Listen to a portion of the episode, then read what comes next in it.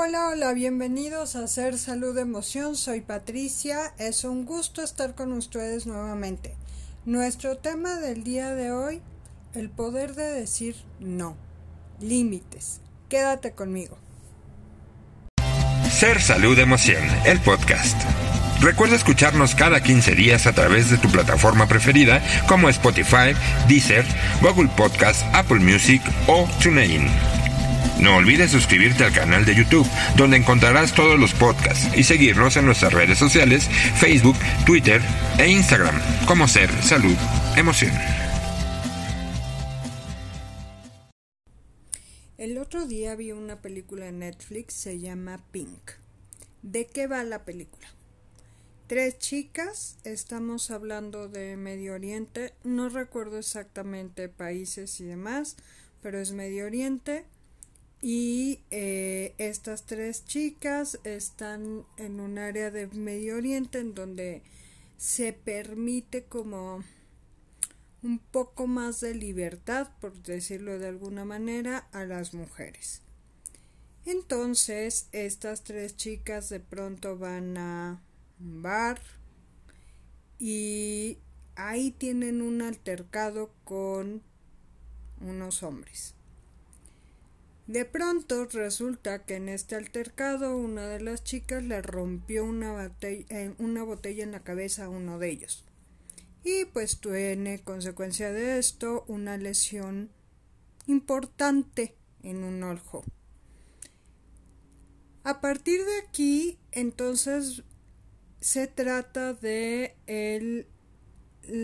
la incertidumbre de las chicas de qué hacer o qué no hacer si reportar o no el altercado, de si ellos van a tomar o no represalias y así se empieza a desarrollar la película. En un primer intento, las chicas deciden que sí van a dar aviso, ¿no? De lo que pasó, porque están conscientes de que una de ellas eh, agredió a uno de los tipos. Entonces, antes de que algo más pase, deciden poner la denuncia. Y resulta que el encargado de tomar la denuncia las batea y les dice que mejor no lo hagan porque puede ser peligroso para ellas. Porque ¿cómo creen que iban a estar tres chicas solas en este en un lugar sin que hubiera ningún nombre y además se estaban divirtiendo y además fumaron y además tomaron alguna copa. Entonces, pues no, no, todo estaba en contra de ellas, ¿no? Pasa.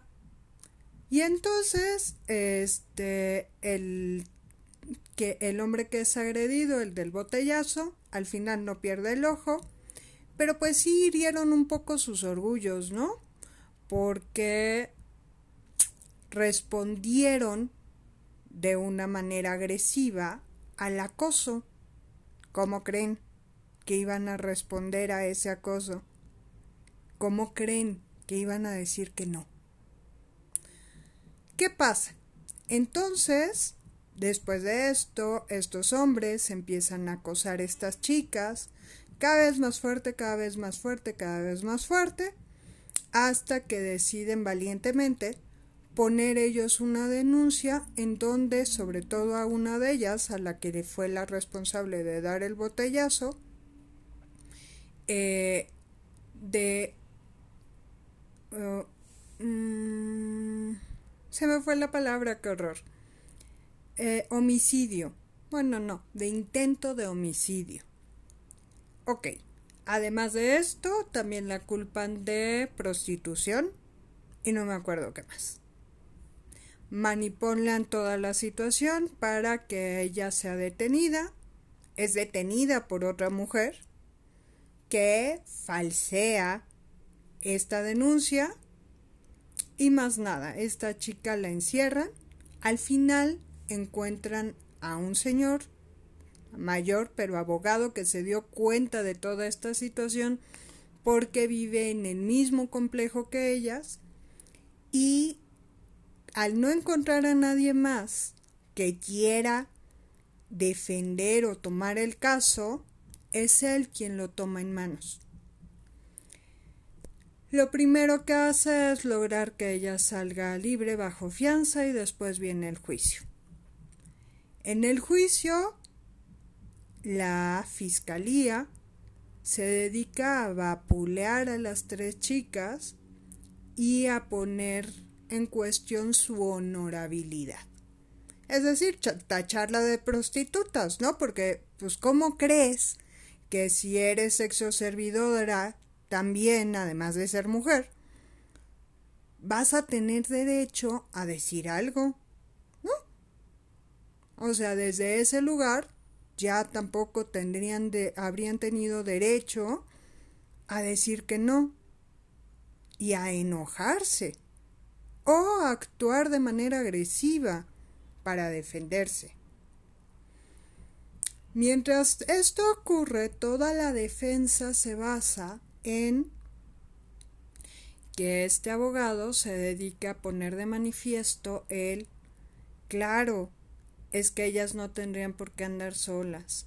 Claro, es que son mujeres y no tienen por qué ser independientes. Claro, es que no tienen por qué andar solas en la calle, no tienen por qué divertirse solas, no tienen por qué fumar, no tienen que, por qué fumar, no tienen por qué sonreír. Eso está mal. Porque mujeres solas, ¿cómo se atreven? Sigue todo el proceso, todo el proceso, viene el cierre y bueno, el fiscal se dedica a vapulearlas nuevamente con esos argumentos, ¿no? Que ellas fueron inmorales de alguna manera y que además agredieron al pobre muchacho. Y entonces el cierre del abogado defensor, cuando el juez le dice adelante, es levantarse y decir no el juez se queda sacado de onda y es como, ¿cómo? No. Es una oración completa. No es una palabra. Es una oración completa que indica al otro que pare. Que indica que no siga. Y no importa si es mujer, si es prostituta o si es quien sea. Todo el mundo tiene derecho a decir no.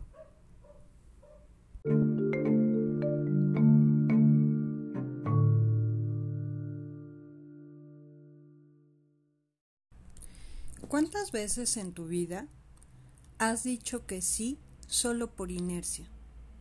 ¿Cuántas veces en tu vida has aceptado cosas que en realidad no has querido? ¿Cuántas veces en tu vida has hecho cosas que en realidad no querías? Los límites pensamos que tienen que ver con el otro. Siempre que eh, pensamos en los límites, pareciera que tiene que ver con reglas que tienen que ver exclusivamente con el otro, pero no es cierto.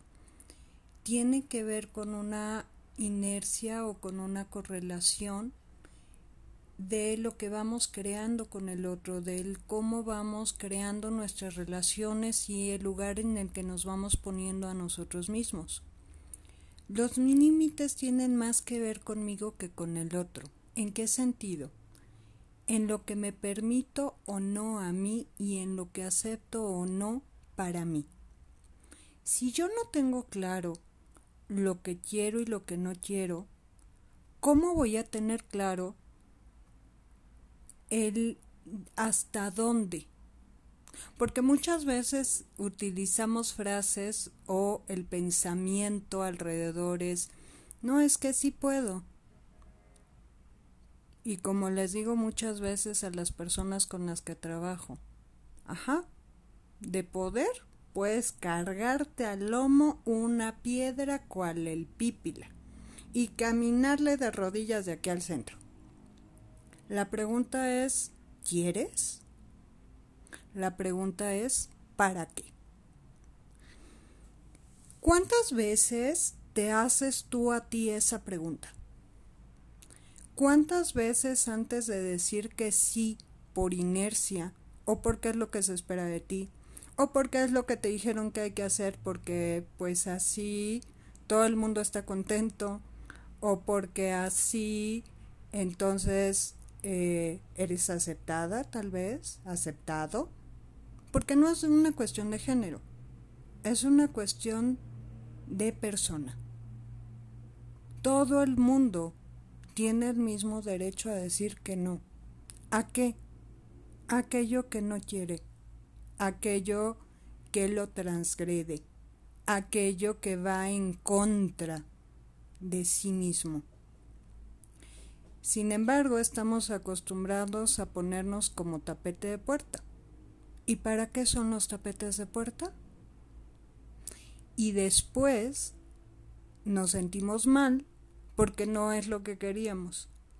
Después nos recriminamos por aceptar algo que fue en contra de nosotros mismos, por aceptar condiciones que desde un principio nos hacían sentir incómodos, que desde un indicio realmente teníamos un ah, una pequeña duda.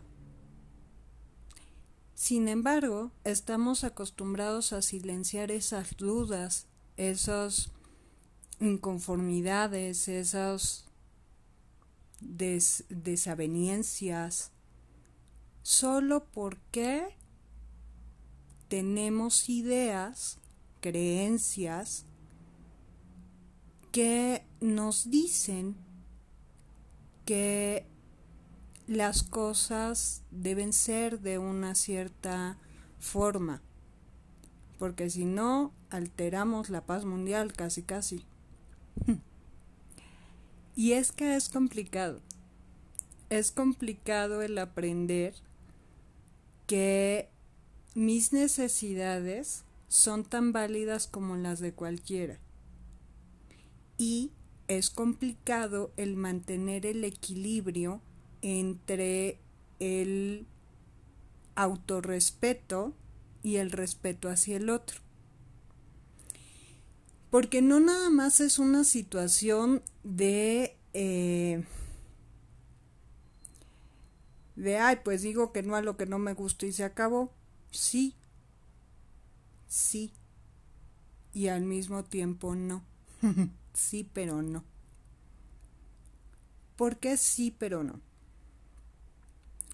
Porque en definitiva se trata de poder escucharme y poder conocerme lo suficiente como para poder respetarme.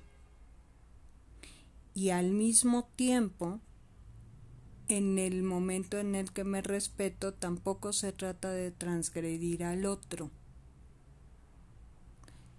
Es decir, a mí puede no gustarme algo y tengo todo el derecho del mundo de decir que no. Y al mismo tiempo, el otro tiene todo el derecho del mundo de que no le guste. ¿Por qué? Porque al final del día no es una cuestión de que seamos buenas o malas personas, se trata de una cuestión de necesidades. Y a veces mi necesidad no tiene que ver con la del otro. A veces la necesidad del otro y la mía no tienen acuerdo o no van al mismo lugar. El punto es poder conocer mis necesidades y aceptar que no necesariamente mi necesidad es la misma que la necesidad del otro. Y entonces, si puedo aceptar eso, puedo abrirme a un diálogo y puedo abrirme a negociar. Unas veces sí, unas veces no. ¿Por qué? Porque habrá cosas que esté dispuesto a negociar y habrá cosas que esté dispuesto a decir, eh, bueno, este, esto no tiene que ser tan así, no voy a decir que sí, pero tampoco voy a decir un tajante no, y en ese intermedio hay un millón de posibilidades. El punto es estar dispuesto al intermedio. Y es entonces en donde puede haber un diálogo, puede haber una interacción. Y también hay veces que simplemente la respuesta es no, que no es negociable, que es un límite claro de algo que no me voy a permitir. No me voy a permitir yo a mí generarme desazón, generarme dolor, generarme incomodidad, generarme inconformidad, solo para darle gusto a alguien más, solo para llevar la fiesta en paz. O también por miedo, por miedo a que me vaya peor, por miedo a una represalia, por miedo al rechazo, por miedo al abandono, por miedo a estar solo, por miedo a mí incluso. Porque a veces aceptamos muchas cosas porque no sabemos otra forma de estar, porque no sabemos otra forma de hacer o de resolver y creemos que ese es el único camino y que cuando menos si digo que sí, pues entonces tengo una falsa seguridad, tengo una zona en la cual, según yo, pues todo va a estar bien. Y sin embargo, en ese supuestamente estar bien y resistirnos a jugar el volado de hacerlo diferente, nos perdemos la oportunidad de ver si puede ser de otra manera. Y la realidad es que siempre puede ser de otra manera. El punto es a qué estoy dispuesto y a qué no. Con qué puedo y con qué puedo o con qué no puedo vivir. Con qué quiero o con qué no quiero vivir. Y eso solo depende de mí. Eso soy yo quien lo determina. Eso soy yo quien se lo tiene que preguntar. Nadie más.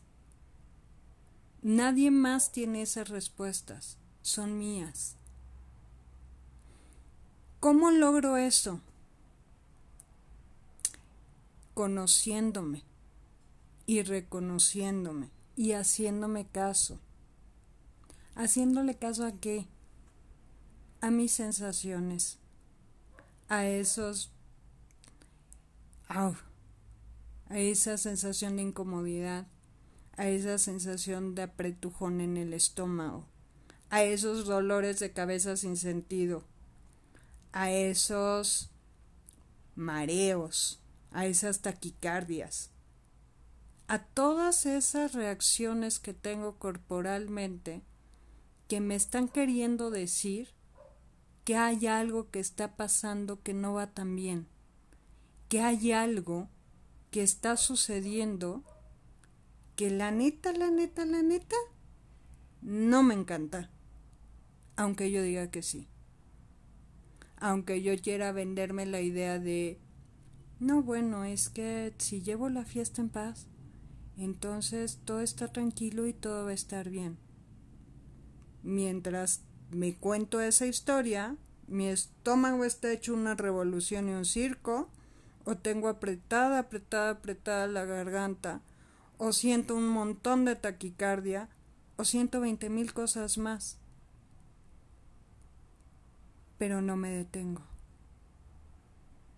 No me doy permiso de, antes de contestar esa pregunta que me están haciendo y que mientras tanto mi cuerpo y yo somos toda una revolución, digo en automático, sí, claro, sí, no te preocupes, sí, yo lo hago, sí, sí, yo puedo.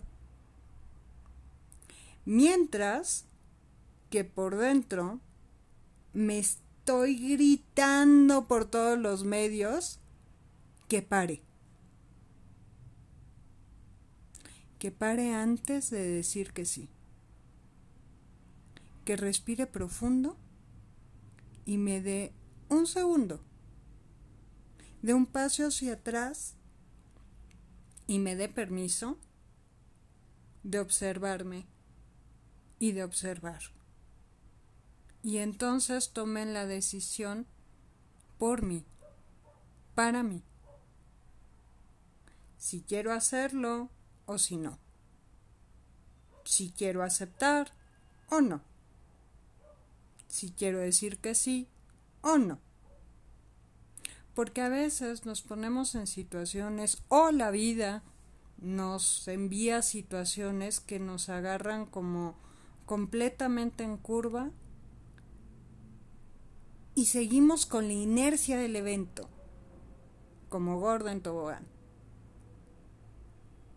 sin darnos el chance de respirar un segundo para ver si de verdad quiero continuar. Porque la realidad es que muchas veces nos dejamos ir con la inercia y aceptamos cuando en realidad no queríamos. Por eso precisamente los límites primero son para mí. Porque soy yo quien se deja de permitir aceptar, hacer, decir, actuar de manera involuntaria o preestablecida y empieza a detenerse para voltear a verse y para preguntarse primero, ¿quiero o no quiero? ¿Realmente esto me hace sentir bien? ¿Realmente esto me acomoda? ¿Realmente esto me llena? ¿realmente esto es lo que quiero ser? ¿Esta es la persona en la que me quiero convertir? Y a partir de ahí, a partir de que yo puedo voltear y decirme a mí mismo si quiero o no quiero, entonces voy a actuar en consecuencia con mi entorno y entonces vienen los límites ¿Por qué? Porque son el efecto de que yo ya llegué a acuerdos conmigo. De que yo ya reconocí hacia dónde quiero caminar o no. Y a través de esa autenticidad, de esa autoafirmación, de ese verme a mí, entonces vienen los límites. Y entonces viene ese interactuar con mi entorno, que al principio lo más seguro es que se entorpezca, porque la necesidad del otro es que yo diga que sí a lo que sea que me esté planteando. Sin embargo, yo tengo todo el derecho de decir no quiero.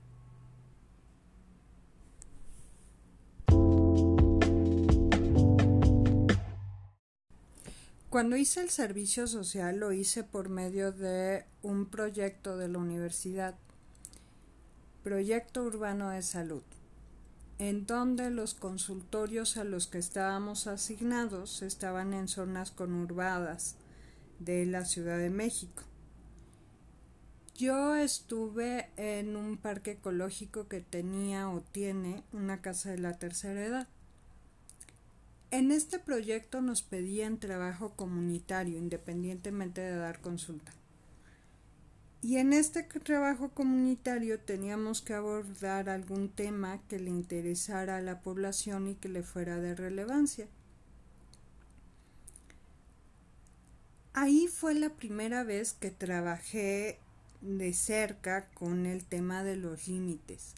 Y ahí surgió esta premisa, el valor de decir que no. Yo tenía un grupo de adultos mayores. Y a la hora de ir explorando con ellos qué tema les interesaba, para mí fue muy impactante el que lo que me manifestaron era que parte de sus problemas o parte de sus insabores como adultos mayores era que de pronto se sentían despojados de todo.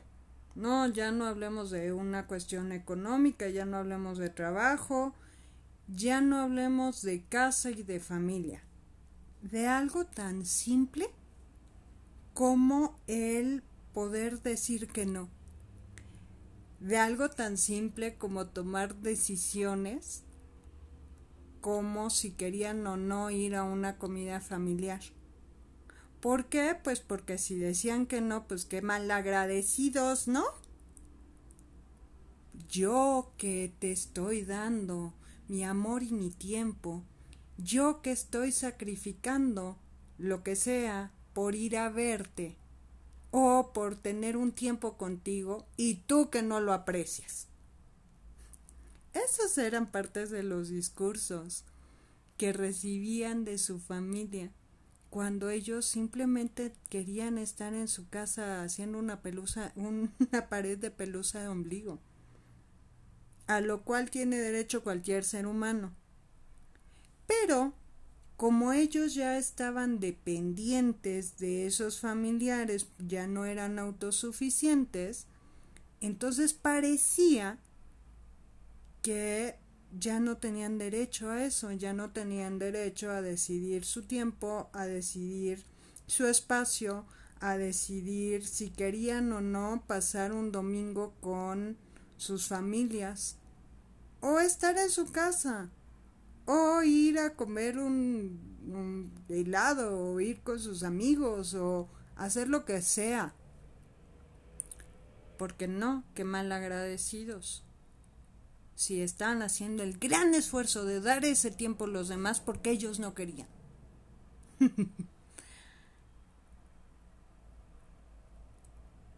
el tema con los límites es que pareciera que están solamente eh, validados en ciertas edades, en ciertas condiciones sociales, en ciertos aspectos y momentos. O sea, como si no todo el mundo pudiera tener derecho a ellos, vaya. Si eres un niño, ¿cómo crees que le vas a decir que no a tu tía? ¡Qué grosero eres! si eres un adulto mayor, pero qué mal agradecido yo que te hago tanto y te doy tanto por ti ahora y hago tanto por ti y me preocupo. Si eres mujer, calladita te ves más bonita. si eres hombre, pero si tú eres hombrecito, tienes que hacer tal cosa. No, tú por qué vas a llorar, tú por qué vas a decir que no. Usted como hombre. Y así sucesivamente. Así vamos formando la idea de que los límites, de que el derecho a decir que no, es solamente válido en algunas circunstancias, en algunas situaciones para algunas personas en ciertas condiciones. Y si cumples todos esos requisitos, entonces sí puedes decir que no. Pero si no los cumple, pues ya, pues ya, o sea, ya pues, ni, ni para qué. Ah, pues, ¿Para qué te peleas, pues? Y justo, justo esta última idea. No. Pues para qué les digo, si de todas maneras no me van a escuchar. ¿Para qué digo algo si se van a enojar? No, es que si yo me niego, entonces ya no me va a dar, ya no va a estar conmigo, me va a mirar feo. Y así vamos condicionando los derechos de las personas. Y así vamos condicionando la integridad de las personas. Y así nos vamos condicionando a nosotros mismos a cumplir, a cubrir, ¿qué? Las necesidades del otro, pues claro, sino que a cumplir qué? Pues lo que me dicen que debería ser. y si no daría nada, y si a esa idea de debería agregamos o cambiamos por una frase, si yo quisiera, podría. Desde esa frase, ¿y por qué es tan importante esa pregunta? Porque si yo quisiera, podría hacer lo que se me dé mi gana. Podría correr un triatlón la siguiente pregunta es ¿para qué? Digo, si a mí me preguntan si yo corro, si voy a correr un triatlón, la respuesta en seco es no. ¿Por qué? Pues porque ya lo analicé y decidí que no tiene un para qué en mi vida. Pero si ustedes me preguntan si me voy a seguir estudiando o si me voy a inscribir a otra especialidad o si me voy a inscribir a otro diplomado, la respuesta en seco es sí. ¿Para qué? Para satisfacer una parte de mí. Para satisfacer el hecho de tener más herramientas para aportar a las personas y ese es un para qué que tiene que ver conmigo y que de alguna manera, quiero creer, que beneficia a alguien más. Sin embargo, esa segunda parte me mueve, sí, aunque lo más importante para mí es que me causa a mí satisfacción y que me hace feliz que, me hace feliz el poder tener una herramienta más. Mi punto con esto es, ¿cuántas veces te preguntas, ¿esto que me están pidiendo realmente me hace feliz? Ya no digamos me hace feliz. Ya, ok soy muy exagerada y muy idealista. Ok. ¿Me deja bien conmigo? ¿Me quedo yo en paz? Porque si la respuesta es no, entonces hay algo que replantear, hay algo que revisar y hay algo que necesito cuestionarme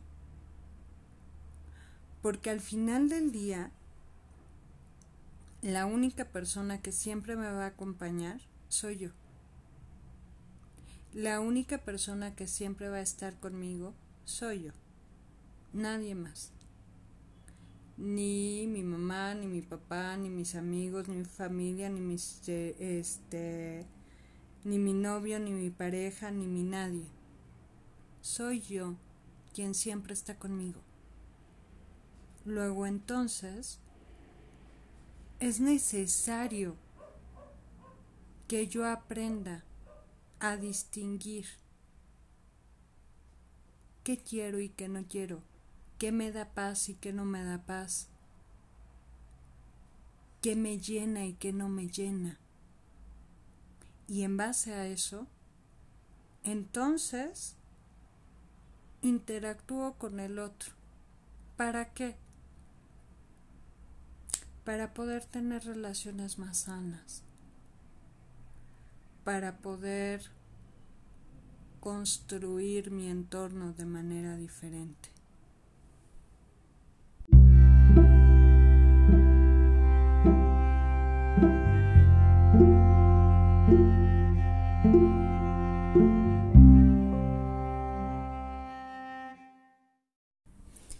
Los dejo con esta frase.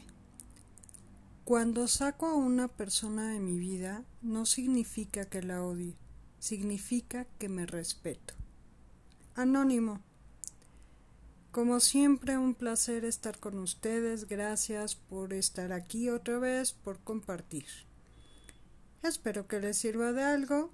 Cuídense. Les mando un abrazo en donde quiera que estén. Besitos. Bye. Ser Salud Emoción, el podcast. Recuerda escucharnos cada 15 días a través de tu plataforma preferida como Spotify, Deezer, Google Podcast, Apple Music o TuneIn. No olvides suscribirte al canal de YouTube, donde encontrarás todos los podcasts y seguirnos en nuestras redes sociales, Facebook, Twitter e Instagram, como Ser Salud Emoción.